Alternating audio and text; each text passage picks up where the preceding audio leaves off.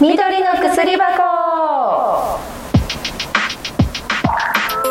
このチャンネルは薬剤師のふきとハーブ大好き研究者のマイコがお送りします。漢方やハーブなどの力を使って日常の健康に役立つ情報をゆるーくおしゃべりするチャンネルです。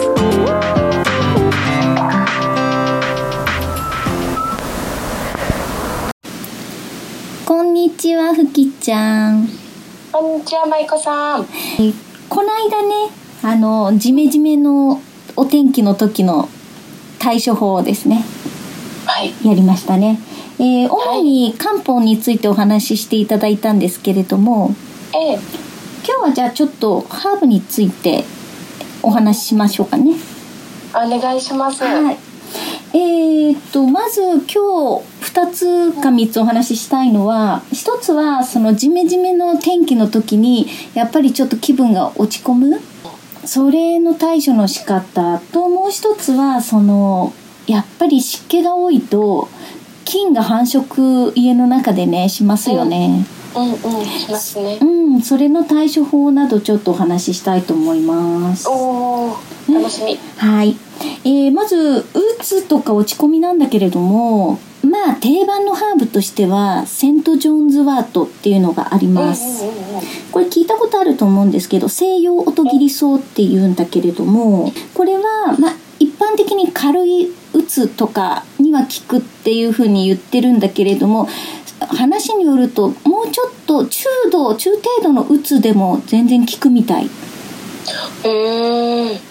いいと思います。あと不眠とかにもねセント・ジョーンズワートは効いてくるのでうつだけって思わずになんかこういろいろ全体的に気分が変わるっていう風に思っていただけたらいいかなと思います。普通にハーブティーで飲んでいただいていいと思うんだよね。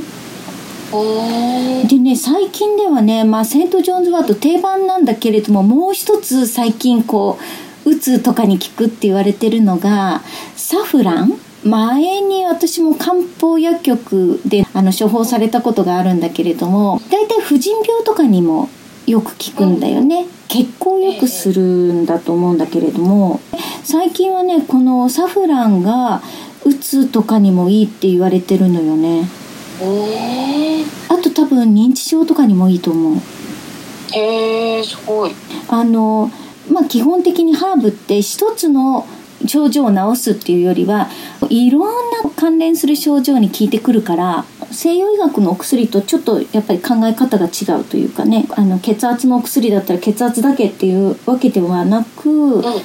例えばうつに効いたり冷え性に効いたり一つのハーブがねいろんなものに効いてくるっていうねそれはもう漢方も一緒ですね。そうよね自然の力を使うっていうことはそういうことですよね、きっと。生薬がねそうだよね植物丸ごと使うっていうとねサフランもハーブティーで飲んでもらったりスープとかでもいいんだけれどもねすごい高いのであ値段がねあのいちいちね手で摘み取らないといけないの機械使えないんですよへえ。めしべだからあ、なるほどね。それだけを取らなきゃいけないからということですね。そうめしべ。手で摘むので大変なんですよなるほど。でイランとか有名ですね生産地うーん。熊本でもね日本の国産は生産されてるんだけれどもあ、日本でも生産されてるんですね。そう一部の地域で日本の生産はすごい特別で外国は野外でこう栽培するんだけれども日本は屋内なのななんでのでなんだろう。大切にこうデリケートだから大切に育てるということであの室内でちゃんと管理して。生産するということなんですよね。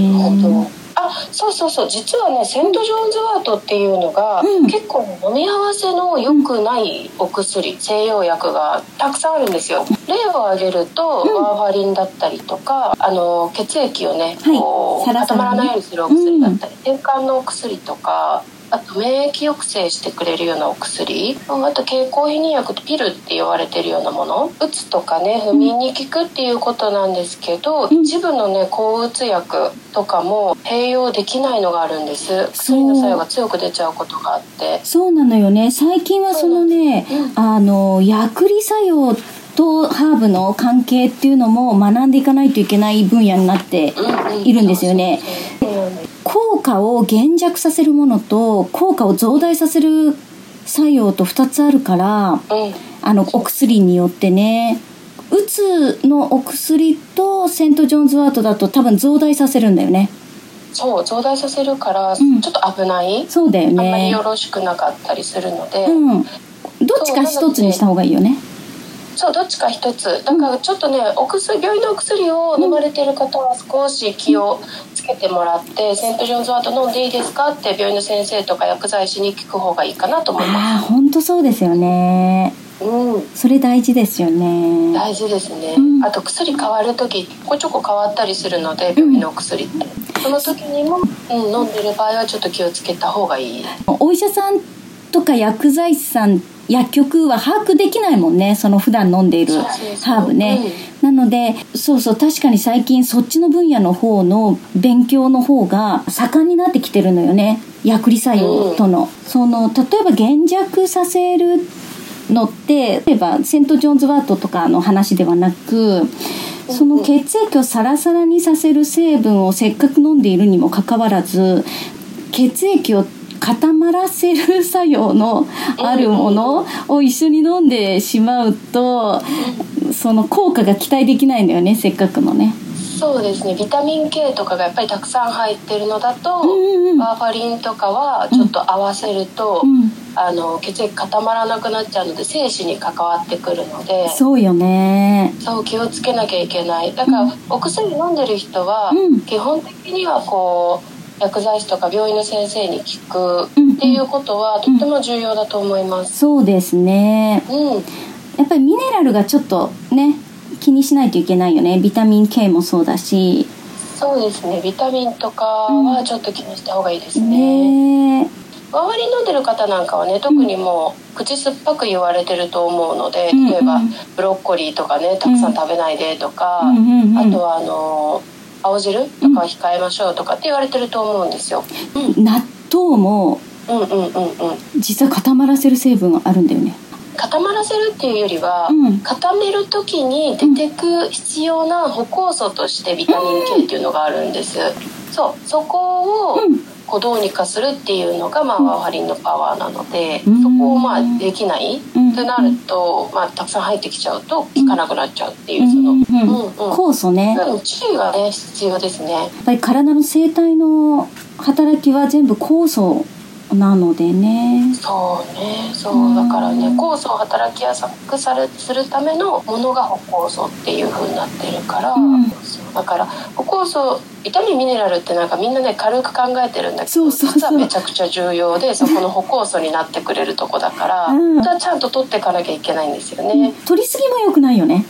あのね水溶性って言って、うん。あの体の外に取りすぎたら出てっちゃうのだったら別にいいんだけど使用性使用性って言って、うん体の中に蓄積されていくものはちょっと注意が必要でもね今ね、うん過剰症とかはねほとんどないかもしれない、うんビタミン A なんか使用性だよねそうですねな普通で食事で摂る分にはビタミン A とかはベータカロテンの形だったりすればカロテノイドっていう形だったりすれば必要な時だけビタミン A に変わってくれて、うんいらない時はそのまま出てっちゃうというかまあ吸収されてもそんなにこう問題ないというか。うん。普段の食べ物プラスサプリを飲んでいる人は気をつけた方がいいよね。過剰になったりするじゃない？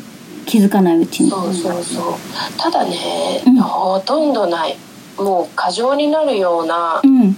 まあこの話するとね私熱がこもっちゃう。んですけど最近のね最近のね食品には全然ね栄養が入ってないので。あそれは本当によく聞く。もう昔からの栄養成分が全然当てはまらないっていうよね。そうそう。だからどんなサプリメント取ってもしかも今のねそうん。の辺に売ってるよ市販のサプリメントって飲んだとしてもほとんど出てきちゃうからうん。吸収されないで。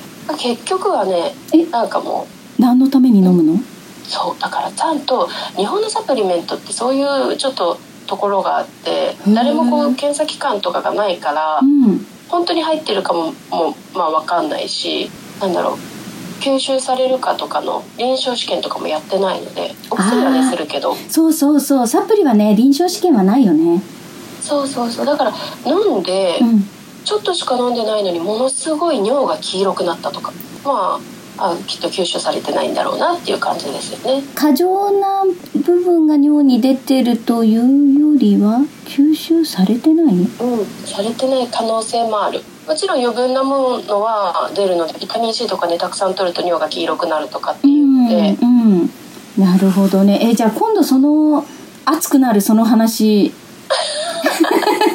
していただきたいと思います。もちろんもちろん、うん。いつでも。いやーいいですね